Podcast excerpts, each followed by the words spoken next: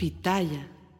Casi viernes. Oigan, bienvenidos sean todos y todas ustedes a esta noche en donde cada vez nos acercamos más a nuestro fin de semana. Yo soy Felipe Cruz, el Philip. Sí, fíjense que como se los había yo dicho en un principio, así decían las abuelitas, así decían, porque luego yo me acuerdo que cuando ganaba mis primeros sueldos, mis primeras quincenas, así me decía, hey, no te lo gastes todo, chamaco, en un día. Siempre me regañaba, ¿no? Mi abuelita.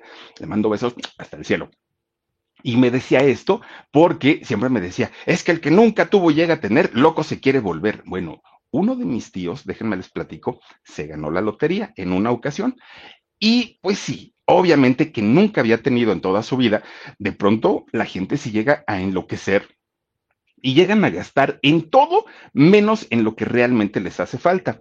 Esto fíjense que aplica bastante, bastante bien a la vida de don Juan Osorio Ortiz, este muchacho que yo diría que nació con estrella y con mucha suerte. Hay personas en la vida que la suerte los persigue y que siempre les va bien y siempre salen bien librados, además de situaciones bien, bien, bien complicadas. Hoy ya tiene 65 años, don, don Juanito Osorio. Él Mucha gente piensa que nació en la ciudad de Mérida, allá en Yucatán, en el estado de Yucatán. En realidad no. Ay, perdón. en realidad no. Fíjense que en realidad eh, Juan Osorio, toda su familia eh, llegaron a la Ciudad de México de Toluca, en el Estado de México. De ahí venían todos, tanto don Juan Osorio Ortega, su papá, como doña Catalina Ortiz. Los dos llegaron aquí a, a la Ciudad de México y de hecho fue una familia grande. Tuvieron ocho hijos. Imagínense nada más, ocho hijos, aparte ellos, diez mantener a diez hijos en, en, una situación de pobreza era bastante, bastante complicado porque muchas veces no tenían siquiera para lo necesario. Ya no digan ustedes, pues para algún lujito, no. Imagínense ustedes, les, les voy a platicar. Siempre los chamacos le decían a los papás, llévenos a conocer el mar, queremos conocer el mar. Por eso les digo que no eran de allá de, de, de Mérida, pues allá, pues imagínense bien cerquita, este, está Celestún, está este Puerto, no, ¿cómo se? Río Lagartos, este, bueno, hay muchos lugares, ¿no? Playas cercanas allá. Pues resulta que, a progreso, y resulta que ellos decían, todos los Osorio, los niños Osorio, le decían a, a los papás, llévanos a la playa, queremos conocer el mar y el mar y el mar, hasta que un buen día los papás, fíjense, doña Catalina y don Juanito, hicieron unos ahorritos y dijeron, pues sí, tenemos que llevar a los chamacos al mar, ¿no? Y entonces, pues empiezan a ahorrar, guardan su dinerito y se van para la... Bueno, no sé si vieron ustedes alguna vez un, eh, ¿cómo, ¿cómo, se llama? Un reportaje que salió en las noticias, en hechos, no me acuerdo en dónde, de una familia enorme, enorme que se treparon a una camioneta y la camioneta cuando no se le reventaba el clutch, cuando no se le ponchaba la llanta, cuando no se le reventaba el radiador, cuando, todo les pasó, hicieron como 40 horas de la Ciudad de México para Acapulco. Pues algo así le sucedió a la familia de Juan Osorio agarran su, su, camión y ahí van para allá, pero en el guajolotero, los ocho chamacos y los papás. Oigan, hicieron igual como 20 horas desde aquí, puebleando desde aquí hasta allá. Cuando llegaron a Acapulco, los chamacos dijeron, en la vida queremos volver a conocer el mar, vámonos de regreso.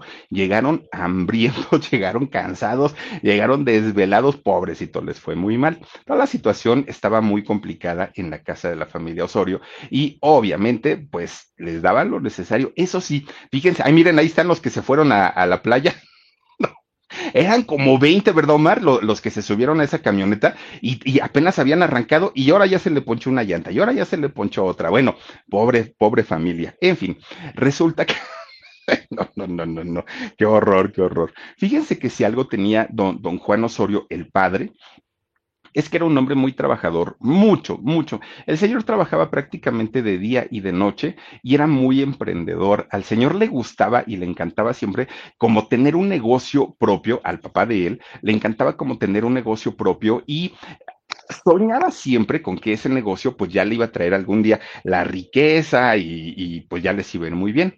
Imagínense ustedes que un día juntan entre toda la familia un buen dinerito. Ellos vivían por la zona de Churubusco, que es una calzada principal aquí en la Ciudad de México, que sale hacia el aeropuerto de la Ciudad de México. Bueno, resulta que este don, don Juan Padre eh, empieza a decir, a ver, chamacos, vamos a hacer unos ahorritos para poner un negocio y repartimos carne. Carne tal cual, ¿no? Y nos va a ir muy bien porque la gente nos va este, a pedir que le llevemos a su casa y todo pues se les quedó la carne ahí en su, en, en, su casa, no se vendía y pues obviamente perdieron muchísimo, muchísimo dinero. Todavía a sus ocho hijitos los mandó a repartir, pues ya lo que, lo que les den por la carne, a ver cuánto les pagan y logramos recuperar algo. Y así se la pasaba a don Juan Papá, siempre tratando de innovar y tratando como de, ah, pues de alguna manera de sacar un dinerito para que la familia no la pasara tan mal, pero las cosas no estaban pues tan bien. Aún así, los ocho hijos, pues vivían en su mundo de niños, en su mundo de fantasías. Ellos eran juguetones, traviesos, pues es que iban a saber de crisis y todo. Para ellos todo era un juego. Y en el caso de Juan era peor todavía, porque fíjense que él era de los más latosos y de los más inquietos, de los más traviesos. Incluso cuando ya empieza a ir al kinder y luego se, se va a la escuela, a la primaria, fíjense que, que Juan fue expulsado una vez de la, de, la primaria. ¿Por qué? porque era canijo el chamaco y noviero. Desde chiquito, desde chiquito, chiquito, ya era muy coqueto Juanito Osorio, ¿no? Entonces, en una ocasión, Juanito, siendo niño, quería con una niña, una chamaquita de la, de haber sido de la, de la primaria, quería con ella, pero otro niño, pues se la estaba bajando. Ahora, Juanito Osorio, pues igual que yo, ¿verdad? Así no podemos presumir de guapos. Entonces, la niña, pues como que se inclinaba más por el amigo. Pues a Juan le da mucho coraje y se agarra trancazos con el chamaco, pero horrible, no crean que así de, de, de niños, no, ya como si fueran adultos. Los dos empiezan a pegar tan feo que los jalan de las orejas los maestros, vámonos a la dirección y que me expulsen al Juanito Osorio. Ay, va chille para su casa, todo ensangrentado el pobre chamaco, ¿no? Pero no se dejaba, eso sí tenía. Bueno, pues resulta que Juan Osorio, ya estando en su casa y después de haber sido expulsado de la escuela, eh, sus papás, la, la manera de castigarlo era decir, no hay televisión, ¿no? Porque te portaste mal, porque eso, porque el otro.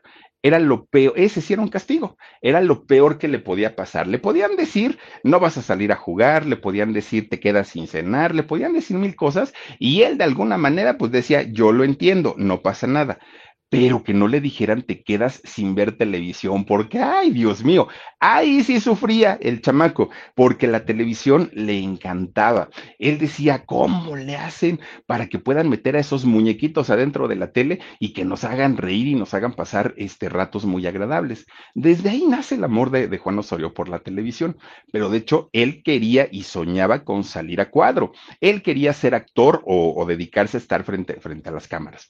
Pues resulta entonces que tuvo que aprender a portarse bien, pero lo que es bien, bien, ahí en su casa, para que el sábado le dejaran prender la televisión y entonces poder ver sus programas favoritos. ¿Cuáles eran?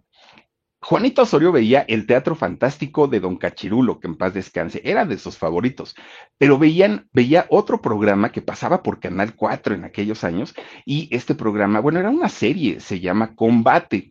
En Combate, fíjense ustedes que actuaba nada más ni nada menos que quien después se convirtió en presidente de los Estados Unidos, Don Ronald Reagan.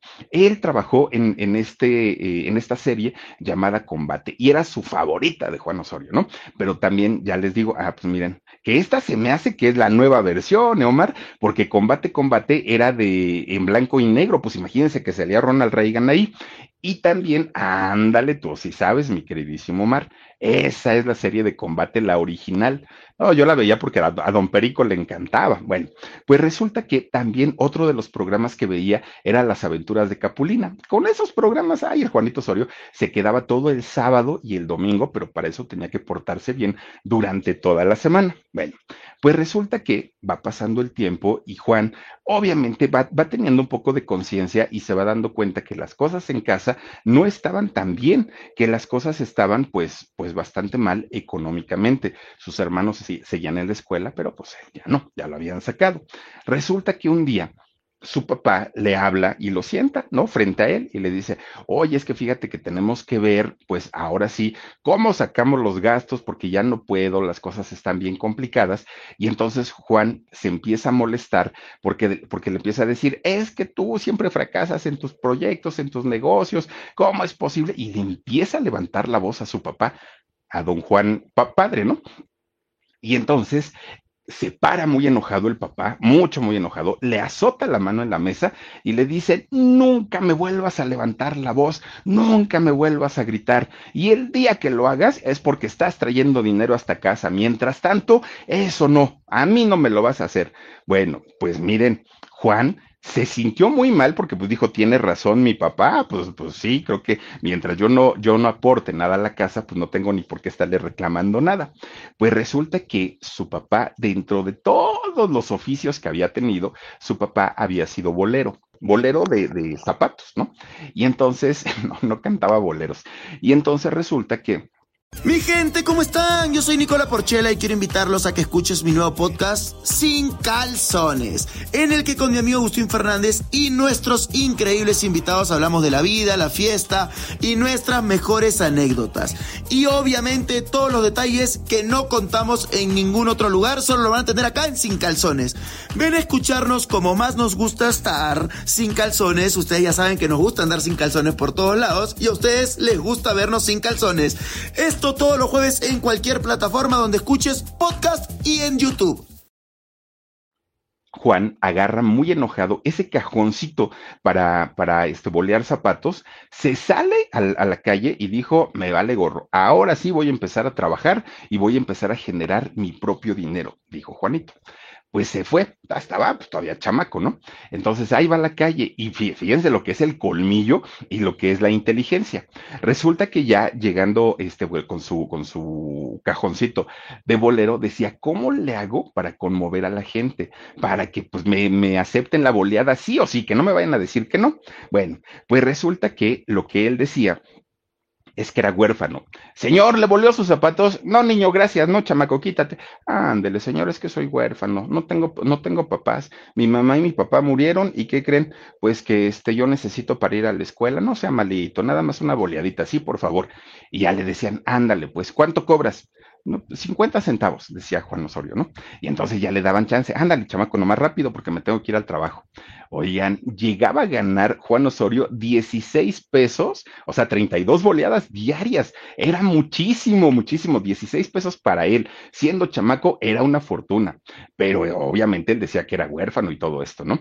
Pues empieza a agarrar ese colmillo y decía, pues yo no sé mi papá por qué no hace dinero, pues aquí está el, el puro billetazo. Y entonces siendo bolero, andaba rondando siempre las instalaciones de Televisa Chapultepec, siempre andaba por ahí, ¿no? Entonces un buen día ve a un señor que está sentado ahí a la entrada de, Televisa Chapultepec. Este eh, señor, fíjense que pues eh, digamos que era como el bolero oficial de la puerta de Televisa. Ahí don Marcial se llama este, o se llamaba, no lo sé, este señor que se ponía a la puerta de Televisa y tanto ejecutivos como artistas salían y pues ya, ya lo conocían a don Marcial y entonces se, se boleaban los zapatos con él.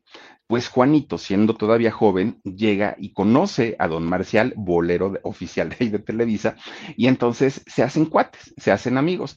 Y este hombre Marcial le empieza a dar consejos, tanto de cómo hacer su trabajo bien hechecito, pero también de cómo poder acercarse a las estrellas, a los actores, a los directivos, a todas estas personas, porque Juan le expresaba su inquietud de decir, yo algún día voy a trabajar aquí adentro, algún día voy a estar aquí, no sé, él, él quería actuar Juan Osorio, su meta era actuar. Él no quería saber nada de producción ni de nada. Él quería actuar. Y entonces este señor es el que le, le dice de qué manera puede abordar a los famosos y los famosos que no se sintieran intimidados, sino pues dijeran ellos, adelante, ¿no? Pues, pues sí, o sea, te, vamos a poder ayudarte para entrar a trabajar aquí a, a Televisa. Bueno, pues total, empieza él, Juan Osorio, a, a poner en práctica los consejos de Marcial. El problema era que por su juventud, tanto ejecutivos como artistas lo veían tan chamaco que nada más le daban el avión y le decían, ay, sí, chamaco, luego ven, luego ven otro día. Y así se lo trajeron. Bueno, ya lo alucinaban al chamaco porque estaba con su cajoncito todos los días, boleándole los zapatos, sí, a muchos artistas, pero no lo tomaban en cuenta, ¿no? Oiga, déjeme entrar y mire, yo quiero conocer nada, nada. Lo rebotaban por, por chamaco en aquel momento. Bueno, pues total, un día, fíjense que eh, resulta que pues estaba muy triste Juan, porque pues él sabía perfectamente que ya había hecho mucho el intento para entrar a Televisa y nada más no se le hacía. Pues llega con su mamá y su mamá muy triste Bueno, él llega triste con su mamá y pone triste a la mamá porque le decía, mamá, es que ya lo intenté, ya llegué con los ejecutivos y nada más, pues no puedo, no puedo. Y la señora lo apoyaba en todo momento, hijo, no te desesperes en algún momento, tal. Pues resulta que un día se entera su papá, don Juanito Osorio padre, y entonces le empieza a decir, ¿cómo es posible que andes mendigando trabajo, chamaco, perdiendo el tiempo en lugar? Le puso una santa regañiza a Juan Osorio, pero tremendo, tremendo. Juan Osorio, muy enojado, muy enojado, dijo, me largo de la casa, ya no puedo estar aquí, no lo soporto. Agarró sus chivas y se fue. Ya estando en la calle, él tenía apenas 15 años en aquel momento. Bueno, agarró todas sus cosas y se fue. Ya estando en la calle, pues dijo, ¿y ahora qué hago? ¿Y para dónde voy? ¿Y dónde voy a dormir? ¿Y dónde voy a comer? ¿Y dónde me voy a bañar? Se le cayó el mundo encima. Entonces lo primero que hizo, ay, tengo a mi tía, ¿no? Que también vivía por ahí. Dijo, pues me voy con mi tía y pues a ver si me quiere recibir. Y sí, hasta eso su tía lo recibió, pero solo dos días dos días y le dijo, después de dos días, mira, sea que te encontres con tu papá o que te vayas a otro lado, pero aquí no vas a poder estar. Dos días te voy a dar para que estés aquí. Pues dijo Juan, bueno, pues digamos que de lo perdido lo encontrado, ¿no? Y, y estuvo dos días en la casa de su tía. Posteriormente, ¿qué hizo? Pues tuvo que rentar un cuartito de servicio, de estos cuartitos chiquititos que están hasta arriba de los edificios o de las casas, pero que miren, son, yo viví en uno, déjenme les digo, son chiquititititos y que uno pone un pie en el suelo y ya está en el baño, pone otro pie en el suelo y ya está uno en la cocina, así de, chiquititos, ¿no? Los cuartitos. Pues se fue a vivir a uno de esos, este, Juan Osorio. Fueron, yo creo que los tiempos más difíciles eh, para, para la vida de Juan, porque él, durante todo ese tiempo que vivió en ese cuartito de servicio, seguía todavía yendo a Televisa Chapultepec a pedir una oportunidad y no se la daban, y no se la daban. Ya lo conocían, ya decían, ¿qué onda, Osorio? ¿Cómo estás? Y todo, sin problema, pero no le daban el trabajo. Pues resulta que un día ve salir a un actor de ahí de Televisa, al señor Enrique del Castillo, gran actor aparte. Y entonces le dice, oiga, pues ya, deme chance, no sea así, mire, ya le he intentado muchas veces, nunca me dan oportunidad, pero déjeme demostrarle lo que yo sé hacer. Se conmovió tanto don Enrique del Castillo que le dijo, a ver, chamaco, ¿y qué sabes hacer? ¿No? Pues digo, mínimo. Y le dijo, pues no sé hacer nada, pero lo que usted me ponga, yo lo hago.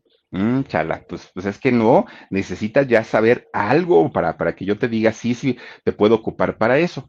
Tanto y tanto le rogó Juan Osorio a don Enrique del Castillo que termina contratándolo como su asistente personal. Le dijo, bueno, mira, lo que yo necesite al momento lo, me lo debes traer tú. No, pues que sí.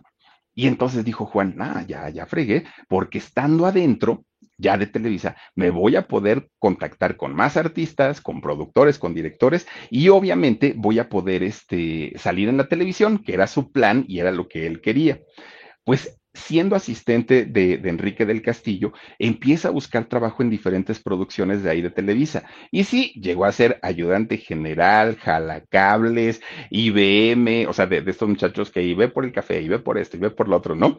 Y algo que le gustaba mucho a, los productores de aquel momento es que Juan, siendo muy joven, era movidito, movidito. Él andaba corriendo de un lado a otro y tráeme esto y tráeme, porque aparte seguía siendo empleado de Enrique del Castillo.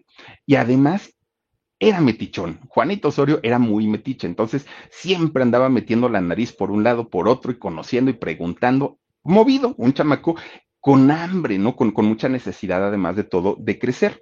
Eso les agradó mucho a los productores. Bueno, pues resulta que un buen día, en una producción, estaba un, un productor llamado Fernando Wagner. Y resulta que le dice, a ver, chamaco, ¿y qué no estás trabajando con nadie más? No, pues sí, con don Enrique del Castillo, soy su asistente, pero pues tengo mis ratitos libres en lo que el señor está grabando. Bueno, pues entonces vente para acá para mi producción, yo te contrato como mi asistente. Y entonces, pues dijo, bueno, pues ya ahora sí me tengo que dividir en dos. No descuidó a don Enrique porque él decía, Juan, decía, este señor fue el que me dio la gran oportunidad de entrar aquí y no lo voy a dejar, ¿no? Mientras yo pueda y tenga un chancecito, un tiempecito libre, le voy a seguir sirviendo a don Enrique del Castillo. Bueno, pues resulta que aparte de que estaba haciendo esta labor, también empieza pues ya a querer volar solo, ¿no? Dentro de la empresa y a moverse y a, a tratar pues de hacer amistades y todo Resulta que un buen día se relaciona con otro de los grandes, ¿no? Tiburones de aquel momento, don Antulio, Antulio Jiménez Pons. Y fíjense que él es quien le empieza a enseñar, pues, diferentes cosas de la producción televisiva, que además, pues, tenía que ver con cámaras, con iluminación, con escenografía, con guiones, con todo lo que hace un productor, todo, todo, todo. Pero también él le puso, pues digamos, los pies en la tierra, pero de una manera pues no muy bonita, ¿no? Porque, porque este señor Antulio, Antulio Jiménez Pons le dice a Juan Osorio, bueno, ¿y cuál es tu meta en la vida? O sea, en realidad, ok, yo te voy a contratar y te voy a enseñar cómo producir y todo este rollo, pero ¿a qué le tiras, no? Y entonces Juan le dijo, señor, es que yo quiero convertirme en un gran actor. Y don Antulio se empieza a reír y le dijo, Mira, chamaco, yo te voy a decir una cosa. Ah, pues ahí lo tienen ustedes. Yo te voy a decir una cosa. Mi gente, ¿cómo están? Yo soy Nicola Porchela y quiero invitarlos a que escuches mi nuevo podcast Sin Calzones, en el que con mi amigo Agustín Fernández y nuestros increíbles invitados hablamos de la vida, la fiesta y nuestras mejores anécdotas. Y obviamente todos los detalles que no contamos en ningún otro lugar, solo lo van a tener acá en Sin Calzones. Ven a escucharnos como más nos gusta estar sin calzones. Ustedes ya saben que nos gusta andar sin calzones por todos lados y a ustedes les gusta vernos sin calzones. Esto todos los jueves en cualquier plataforma donde escuches podcast y en YouTube. Ay, pues, ¿cómo, te lo digo para que no suene tan feo? Resulta que actores feos en Televisa no tenemos. Bueno, sí tenemos, pero tenemos dos. Ahí está don José Carlos Ruiz que don José Carlos Ruiz, para quienes no lo ubican, es el papá de Amaranta Ruiz, este hombre que hace eh, papeles, a mí me encanta el trabajo de, don José Carlos Ruiz, pero pues sí, no es un galán, ha hecho incluso personajes como de Juan Diego y, este tipo de, de, Benito Juárez, hace mucho este don, don José Carlos, y le dijo, ya para, para feos tenemos a don José Carlos Ruiz y a don Ernesto Gómez Cruz. Oigan, no, como dice la no me pasen a fregar, ¿no? Y imagínense ustedes, y le dijo, entonces, otro actor feo en Televisa, ya no lo queremos. Y tú, mi hijo, pues mira nomás, mírate tantito, ¿no? Hasta te pareces al Philip. Entonces, no, no, no, no. Actuación, no. Y Juan le dijo, oiga, es que el otro día pues me invitaron a una telenovela y salí ahí creo que como Árbol 45, no sé por qué salí de extra en una telenovela que se llamó La maldición de Alondra. Y le dijo, ¿y sales en los créditos y todo? No, pues no, antes ah, no cuenta, no, no te preocupes. Dice, pero si tú quieres hacer algo en televisión, va a ser detrás, porque al frente no vas a poder, no nos das el ancho. Aquí queremos gente bonita, queremos gente de buen cuerpo, sí, el estereotipo que manejó Televisa durante muchos años. Bueno, pues Juan Osorio en ese momento entendió y dijo, ok, está bien, si no puede ser frente a la pantalla, va a ser detrás, pero de que yo voy a estar aquí en algún momento como el mero mero, eso que ni qué. Él se puso pues esa meta en su vida. Bueno, pues hasta ahí todo le funcionaba mejor, ¿no?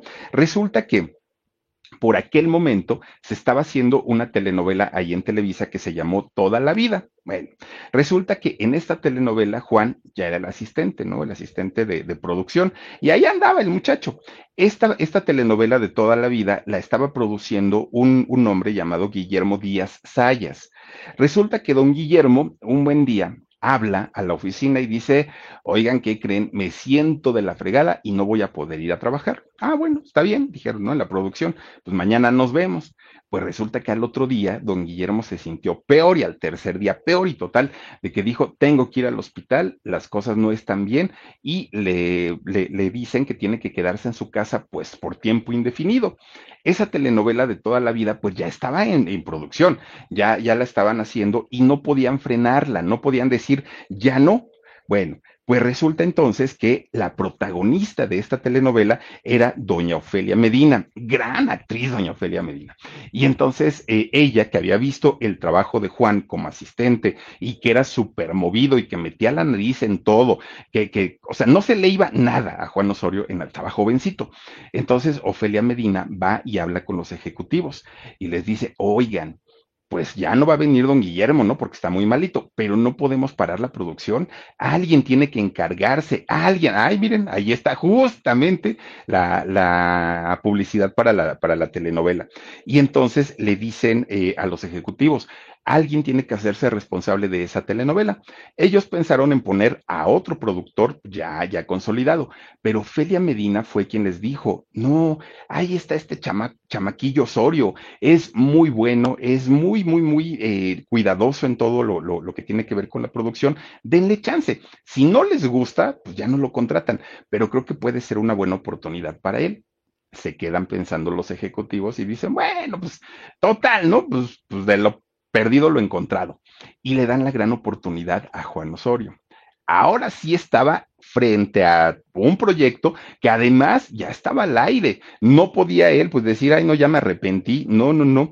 Fíjense que de la noche a la mañana la carrera de este muchacho cambió ¿no? Y, de ser el asistente, el IBM, el, el jalacables, se convierte en el señor productor. Bueno, ese, ese, convertirse en, en, el señor productor, pues lo subió a su ladrillo, se trepó a su ladrillo. No, hombre, al ratito Juanito Osorio sentía que era el, bueno, ya era productor de Hollywood, no, no, no, trabajaba con las mejores estrellas pesado, chocante, grosero, payas, todos los adjetivos que le quieran poner a Juanito Osorio, ya lo era, con solamente una telenovela que ni siquiera era de él. Él llegó para relevar nada más en calidad de emergencia, pero se le subió tanto, tanto, tanto, que de repente un día el Tigre Azcárraga lo manda a llamar. Bueno, ¿y a ti quién te puso a dirigir ahí? No, pues que Ofelia Medina me recomendó que no sé qué, que no sé cuánto. Pues tu trabajo está de la fregada, le dijo.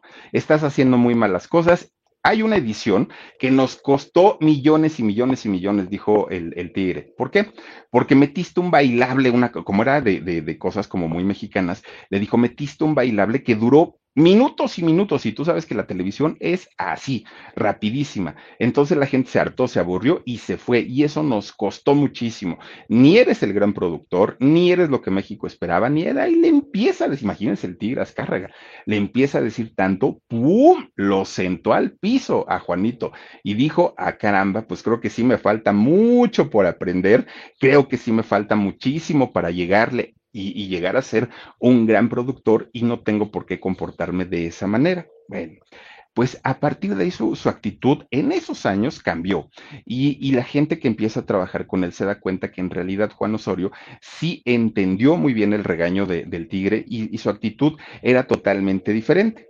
De ahí empezó a producir ya telenovelas de él y, telenovelas obviamente que estaban encargadas directamente por él, Padre Gallo, tal como somos, Mi Segunda Madre, todas esas telenovelas que produjo en aquellos años Juan Osorio. De repente a don Valentín Pimstein, este chileno que, híjoles, que dicen de verdad de don Valentín, sí, gran ejecutivo, gran eh, productor, director, lo que quieran, pero que era insoportable el señor, insoportable. Nadie lo aguantaba, nadie se llevaba bien con él, todos huían cuando decía decían, es que hay que trabajar con Pimstein. No, no, no, no, yo, mira, me, espero al otro proyecto, ¿no? Porque era tremendo. Pues resulta que a este señor Valentín Pimstein, a este chileno, lo nombran vicepresidente del área de, telenovelas ahí en Televisa. Y entonces ya teniendo pues el poder, imagínense ustedes, ¿no? Eh, a este señor y con el carácter que se cargaba, manda llamar a Juan Osorio y le dice, oye, tú te vas a encargar de hacer una telenovela. Ya tenemos prácticamente todo, pero el que sigue para producción eres tú. Entonces, esta telenovela se va a llamar María José. Chécate cómo va a estar todo lo del elenco, el presupuesto, las locaciones, tal, tal, tal, todo, ¿no? Vestuario, todo. Chécatelo y empieza a hacer. Pues dijo Juan, bueno, es el primer proyecto que me están encargando de la empresa ya directamente a mí.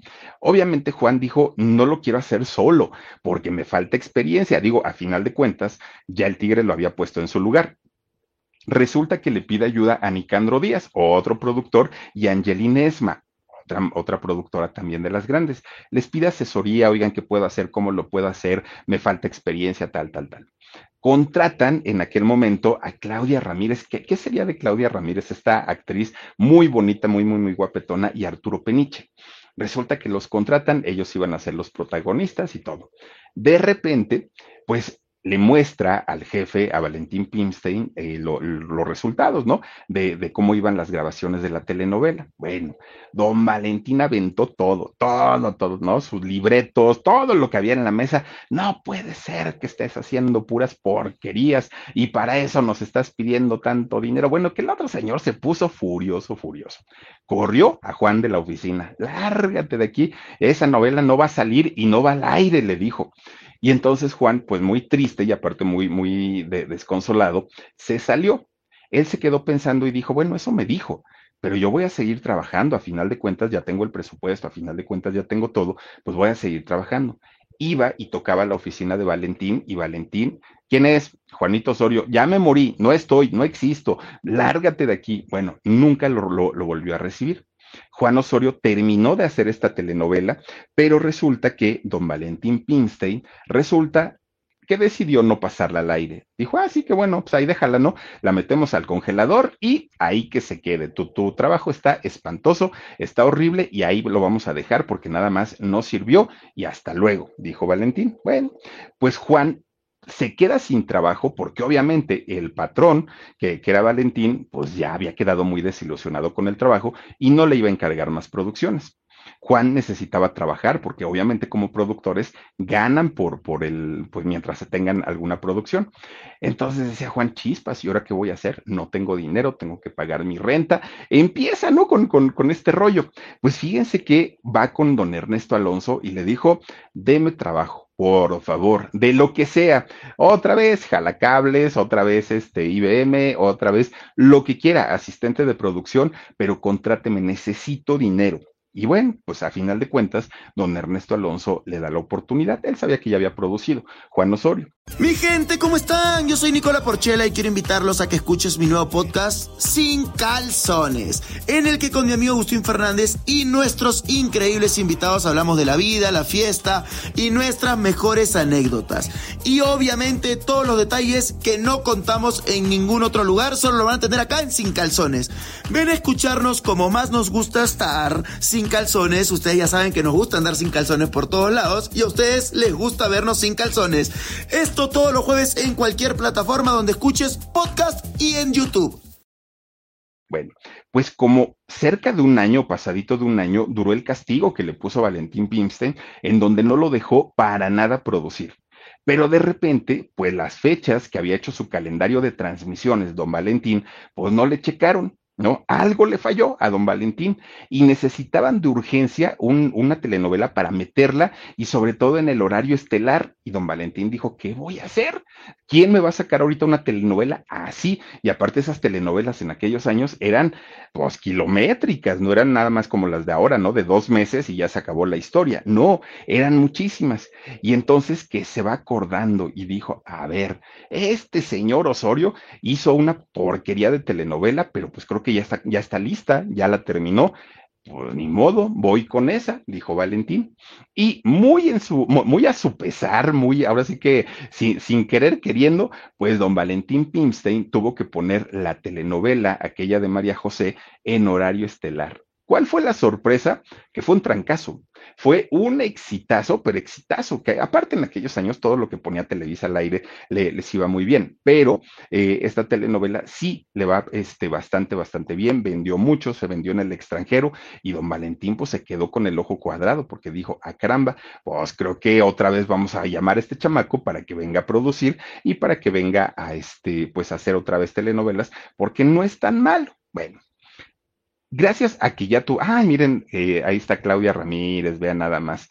Ay, no, miren, eh, dice tema original de la telenovela, Viviana Pimstein y Paco Navarrete, que Viviana también eh, hizo la de Marimar, la, la, la canción. Bueno, resulta entonces que ya regresando a producir allá Televisa, Juan Osorio, pues empieza a hacer de su buen dinerito, ya como productor, ya le iba bastante bien, pero además empieza a relacionar con contactos y con contactos de todo tipo, no solamente los, de actores y actrices, no, empresarios, políticos, empieza a hacer ya de buenas amistades, quienes lo invitaban a fiestas, eh, reuniones, borracheras, y Juan Osorio, que había sido un, muchacho que no había tenido absolutamente nada en la vida, de estar boleando a la entrada de, de, Televisa los zapatos de las estrellas, ahora era el señor productor y no pudo sobrellevar este éxito, no, no, no supo cómo manejar sus cuentas y comenzó a beber.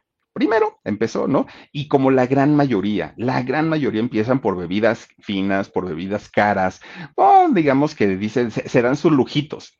Al pasar el tiempo se dan cuenta que estas bebidas ya no les hacen efecto en su cuerpo y empiezan a meterse otras ya más corrientonas, que son las que pues ahora se les empiezan a hacer este, pues el efecto de, del, em, pues de la borrachera, ¿no?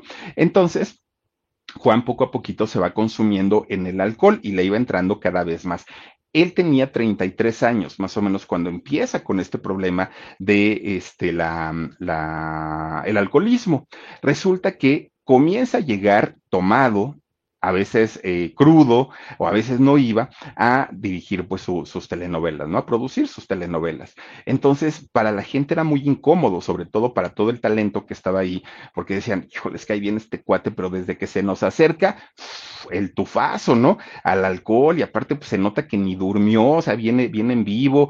Eh, la gente se empezaba a quejar por todo lo que veían de su señor productor. Bueno, Juan quiso hacer algo para salir de la enfermedad que en aquel momento ya se había convertido en una enfermedad, no era solamente un bebedor ocasional, ya estaba enfermo de alcoholismo y quiso hacerlo, pero no pudo. Y es que cuando una persona está enferma de alcoholismo y quiere salir, necesitan ayuda. Difícilmente, y no digo que no suceda, pero, pero sí eh, necesitan ayuda para poder salir de este problema, que es una enfermedad, además de todo. Nadie podemos curarnos una enfermedad por nosotros solos, bueno, nosotros mismos. Resulta que Juan no logra salir del alcoholismo y lo peor del asunto es que a partir de ese momento comienza a consumir otro tipo de, de sustancias como cocaína o cocaína en piedra. Imagínense ustedes, ya era, pues, pues ya hablábamos de, otros niveles, ¿no? Entonces, se emborrachaba y para seguir la fiesta se metía coca. Y luego para bajarse la coca se metía la piedra. Y bueno, era un, un círculo vicioso en donde él empieza a caer en este abismo terrible, terrible, terrible, en donde no nada más él estaba cayendo o él se estaba yendo al abismo. Para aquel momento, Juan eh, Osorio ya estaba casado y estaba casado con una mujer de nombre Ofelia Ábalos. De hecho, Ofelia es la mamá de sus dos primeros hijos, Miriam y Juan que la historia de Juan es muy complicada, la, historia de su hijo.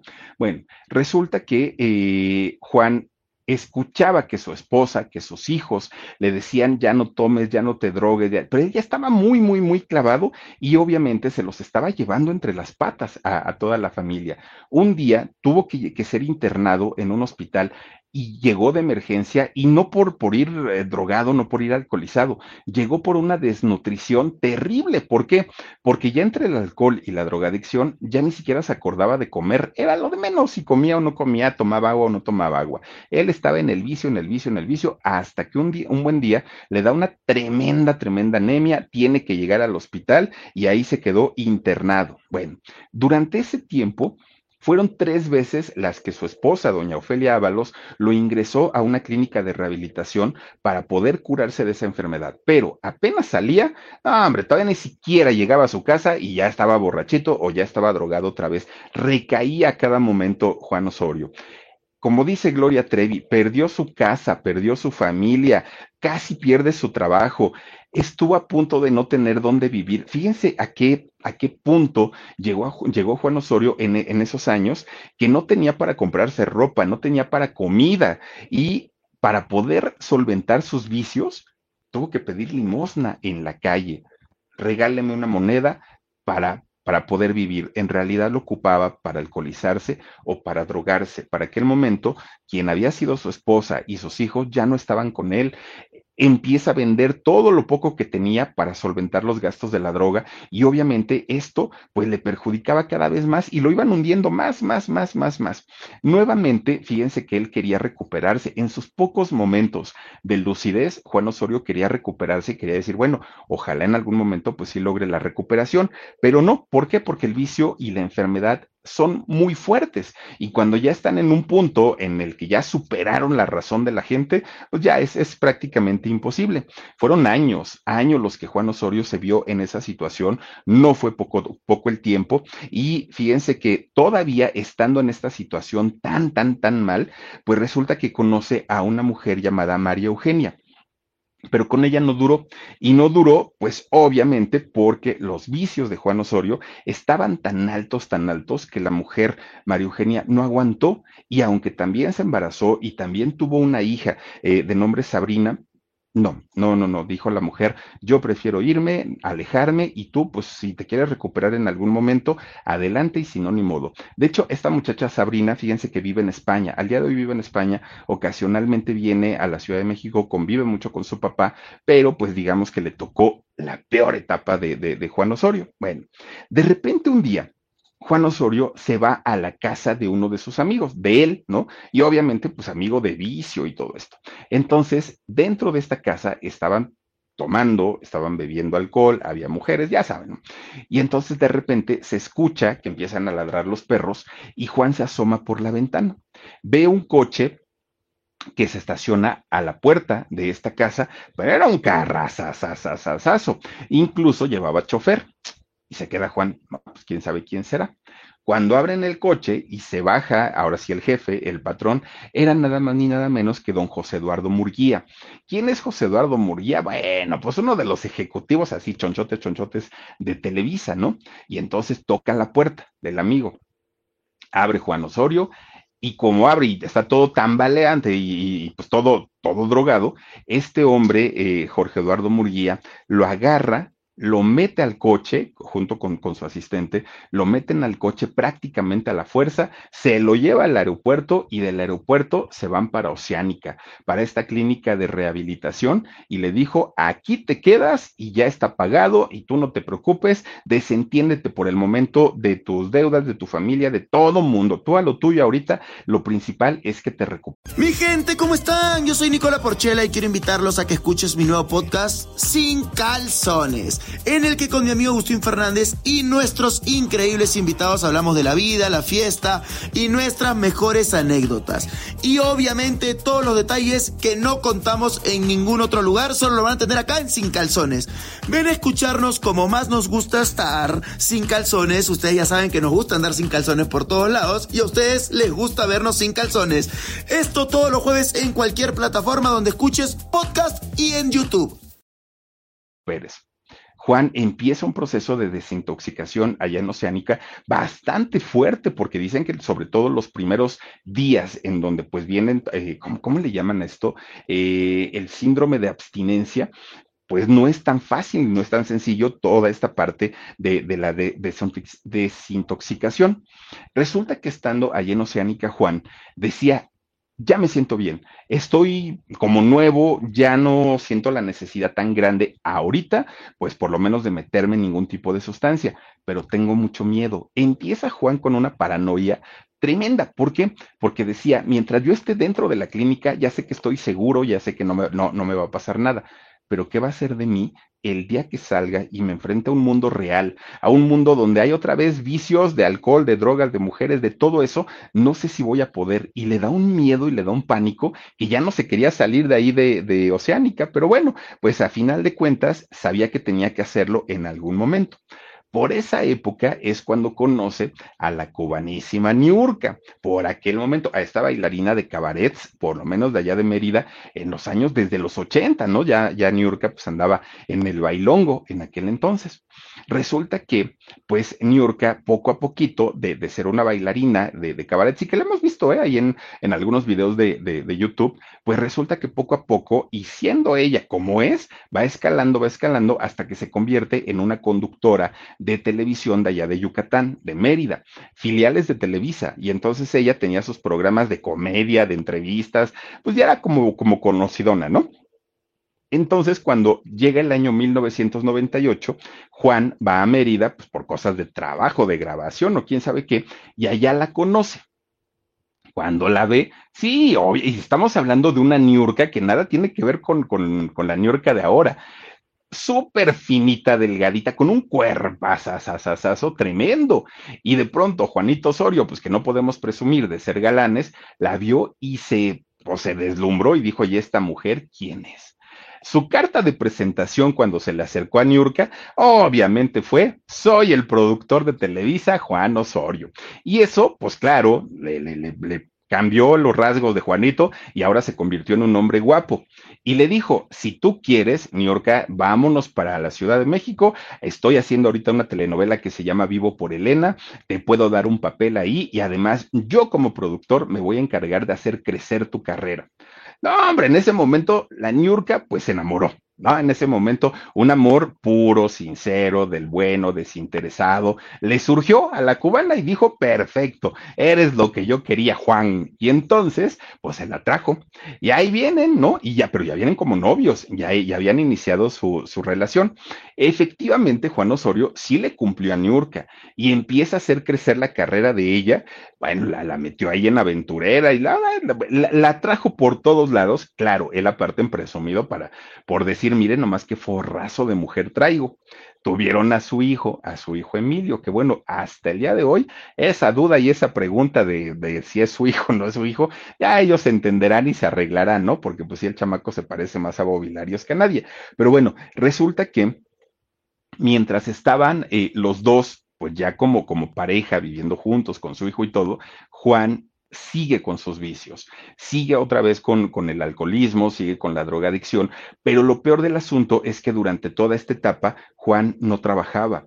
Entonces, Niurka era la que prácticamente se encargaba de mantener los gastos de la casa, de su hijo y de todo lo que estuviera alrededor de ellos, incluso los vicios de, de Juan.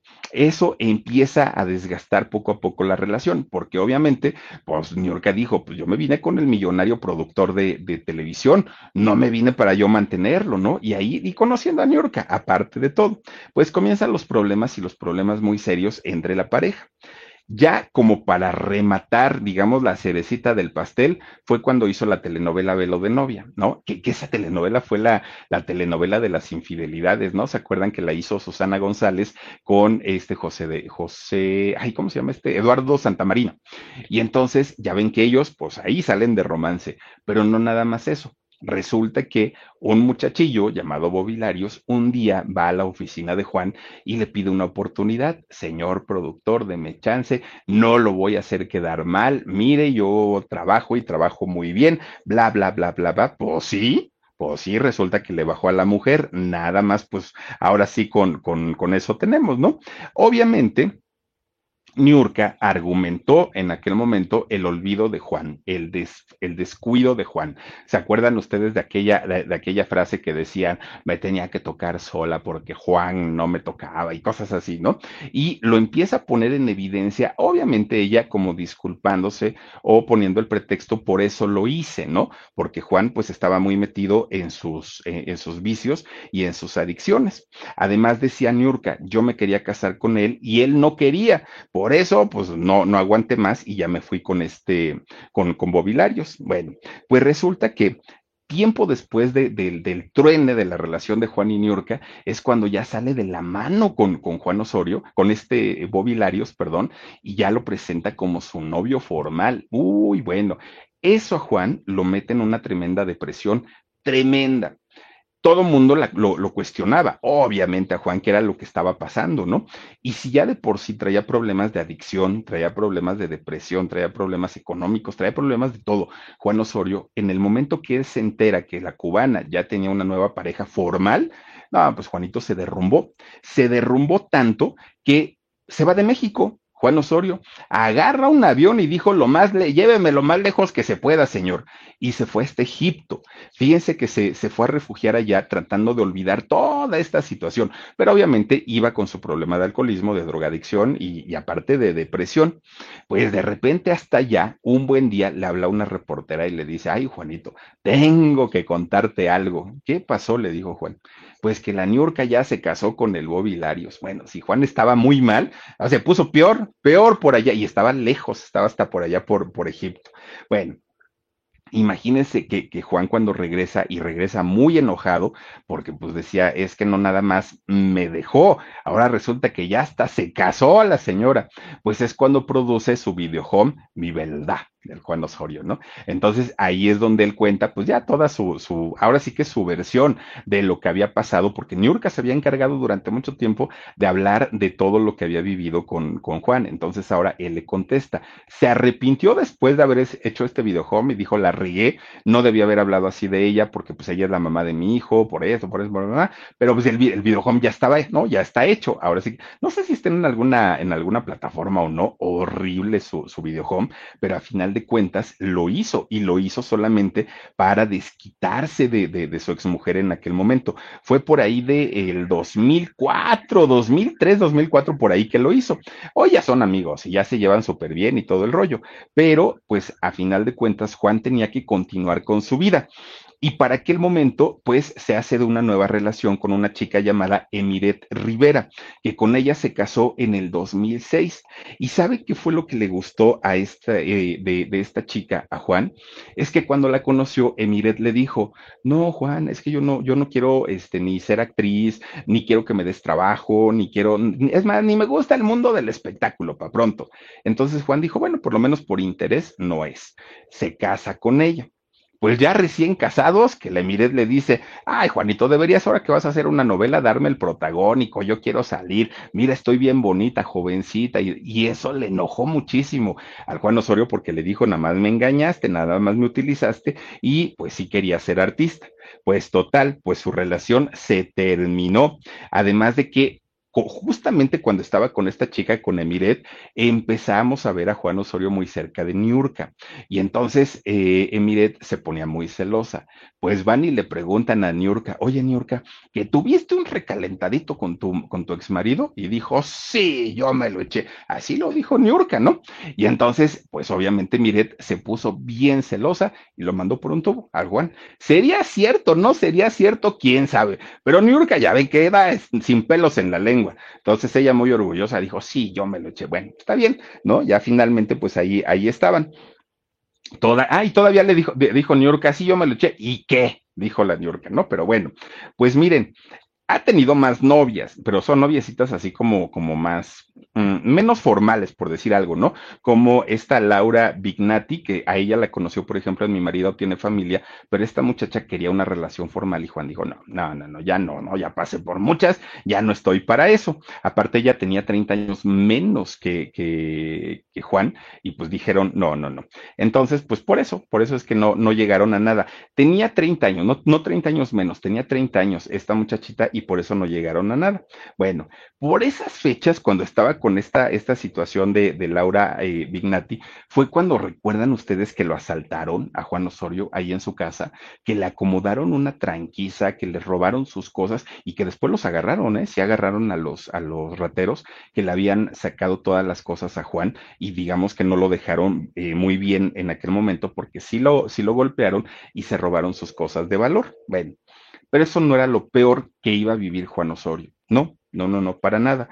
Pues resulta. Mi gente, ¿cómo están? Yo soy Nicola Porchela y quiero invitarlos a que escuches mi nuevo podcast Sin Calzones, en el que con mi amigo Agustín Fernández y nuestros increíbles invitados hablamos de la vida, la fiesta y nuestras mejores anécdotas. Y obviamente todos los detalles que no contamos en ningún otro lugar, solo lo van a tener acá en Sin Calzones.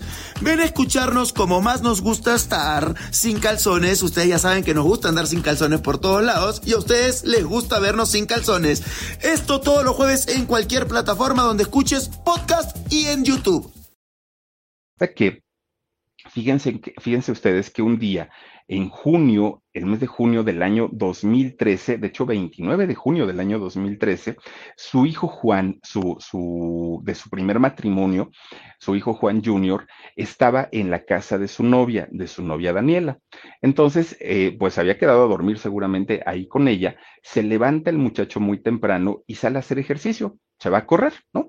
Andaba corriendo por, por ahí por un parque y cuando regresa a la casa de Daniela, se empieza a sentir mal. Este muchacho empieza como, que le faltaba el aire, le faltaba la respiración, pero no era algo mm, como sencillo, o sea, se notaba que sí estaba batallando mucho para respirar. ¿Qué hace Daniela? Inmediatamente llama a una ambulancia, pero la, pues obviamente la ambulancia no llegó a los dos minutos, tardó en llegar la ambulancia. Cuando llegan, le empiezan a dar los servicios de emergencia a Juan Jr. y le dicen a Daniela que lo tienen que trasladar al, a un hospital porque se estaba infartando el muchacho. Lo suben al edificio, al edificio, lo suben a la ambulancia y de camino al hospital le da un infarto fulminante a este muchacho y pierde la vida. Imagínense ustedes pues sí, o sea, es, es de, de, de, pronto cuando una persona está enferma es algo no esperado, pero por lo menos no cae como de trancazo, pero cuando es de, de la noche a la mañana y que la persona estaba bien de salud, pues las cosas no, no, se entienden tan fácilmente. Juan Osorio en aquel momento estaba también hospitalizado porque tenía un problema de, de, garganta, tenía un problema en la garganta con una infección bastante, bastante fuerte, pues se levantó del hospital, salió y fue al, al funeral de su hijo. Cuando llega y entra finalmente a, a ver a su hijo, levanta la tapa del ataúd, y, las escenas que, hay de, esta situación son desgarradoras, son bastante, bastante fuertes. Y Juan lo que hace a, frente al cuerpo de su hijo es prometerle que nunca más iba a tomar alcohol, nunca más se iba a drogar, nunca más iba a dar un motivo para que sus hijos, los que estaban con vida, se avergonzaran de él. Hace esa promesa frente a su hijo, después de ahí lo tienen que sacar, se lo lleva nuevamente al hospital porque su situación se podía agravar bastante, bastante. Bueno, pues miren, la condición de Juan estaba muy delicada, de hecho él pensaba que iba a morir en aquel momento. No fue así pero no, no ha sido la única vez que ha estado hospitalizado Juan. Cuando recientemente le dio COVID, le dio muy fuerte. De hecho, Juan Osorio también pensaban que ya no la iba a contar porque su saturación de oxígeno estaba tan mal que los doctores le, le pedían que les firmara la autorización para intubarlo, pero él dijo que no, que no porque pues no sabía si esto iba a ser para beneficiarlo o no y prefirió de alguna manera pues este no, no ser intubado y resistió en ese momento acomodó todos sus papeles, hizo su testamento, le habló a su hija, este, Daniela, para, este, no, no, no es su hija Daniela, le, le, habló a su hija Miriam, perdónenme ustedes, para despedirse de ella, pero además para darle indicaciones de qué quería, cómo quería que fuera el funeral, todo completito, porque Juan sentía pues que ya estaba pues prácticamente despidiéndose de este mundo se levantó también de ese COVID y ahorita es cuando está con Daniela, ahora sí, Eva Daniela, una mujer eh, 30 años menor que él y con quien pues es su novia, ¿no? Él dice que es su novia, que se llevan muy bien, que están bastante, bastante bien. Las críticas le llueven obviamente al Juanito Osorio porque le dicen viejo rabo verde, pero pues él dice que está feliz, ella dice que también, pues ella dice que no quiere este, beneficiarse de, de, del romance con, con Osorio, pero pues que le gustan los hombres así como él, pues digo, qué bueno, ¿no? Juan Osorio conoce a los suegros, los suegros no están muy de acuerdo, pero a final de cuentas, pues ahí siguen con, con ellas. Fíjense que Juan Osorio al día de hoy es de los pocos productores que siguen teniendo trabajo en Televisa. A la gran mayoría les van dando trabajos, pero esporádicos. Y Juan Osorio termina una y empieza con otra y empieza con otra. La razón una amistad con, con Emilio Azcarra Gallán, algo de, de, debe haber en, entre Juan Osorio y la empresa, porque no le falta trabajo. Y miren que sí ha tenido sus éxitos.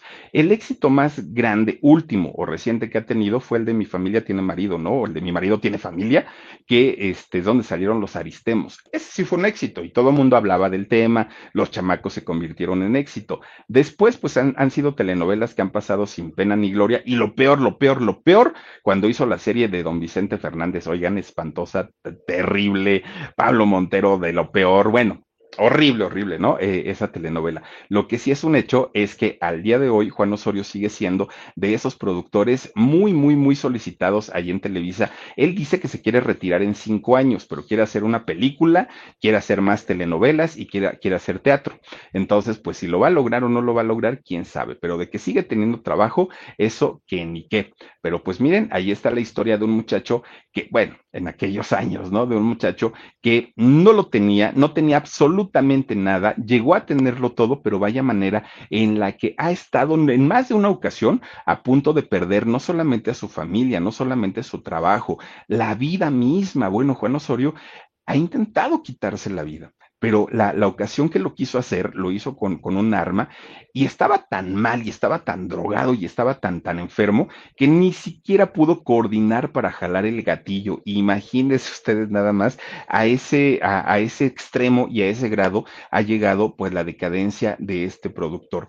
Ha hecho cosas y ha pasado en situaciones muy buenas, muy, muy, muy buenas, pero ha estado también, bueno, sumergido en el peor de los infiernos, perseguido por sus mismos demonios que son pues las adicciones, fíjense nada más. Y ahí está la historia de este productor de Televisa, don Juan Osorio, y por lo pronto nosotros pues nos vamos a despedir de ustedes mandándole saluditos a quienes están conectados. Esther Zamudio dice saluditos, Philip, gracias, mi querida Esthercita. Ana Nava dice, hola Philip, ¿cómo estás? Bien, mi querida Anita, gracias a Dios, muy, muy, muy bien. Teresita Sánchez dice, pues la Niurka decía que Juan le seguía surtiendo la despensa, pues no les digo que dijo dijo, sí, yo me lo eché. ¿Y qué?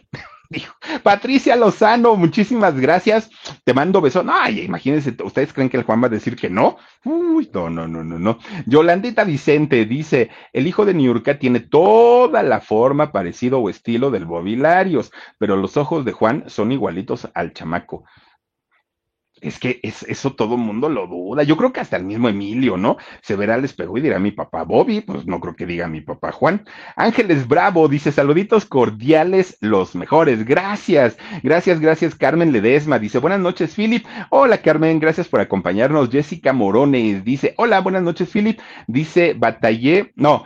Dice, bailate la Macarena extrema. Ah, voy a hacer un TikTok próximamente, voy a hacer uno en donde nos vamos a echar la Macarena, van a ver que sí. Eh, por favor, agréguense a mi TikTok también, ahí soy como el Philip, si, si gustan ustedes, agréguense. Jorge Esparza dice, ok, presente yo el nuevo Philly Padicto desde Dallas, Texas. Muchísimas gracias, Jorgito. Bienvenido, Saraí Saralí. Dice, soy invisible. No, Saraí, no eres invisible. Te vemos y te queremos, además de todo. Guillermina, mi, ay, Dios mío, Meixueiro.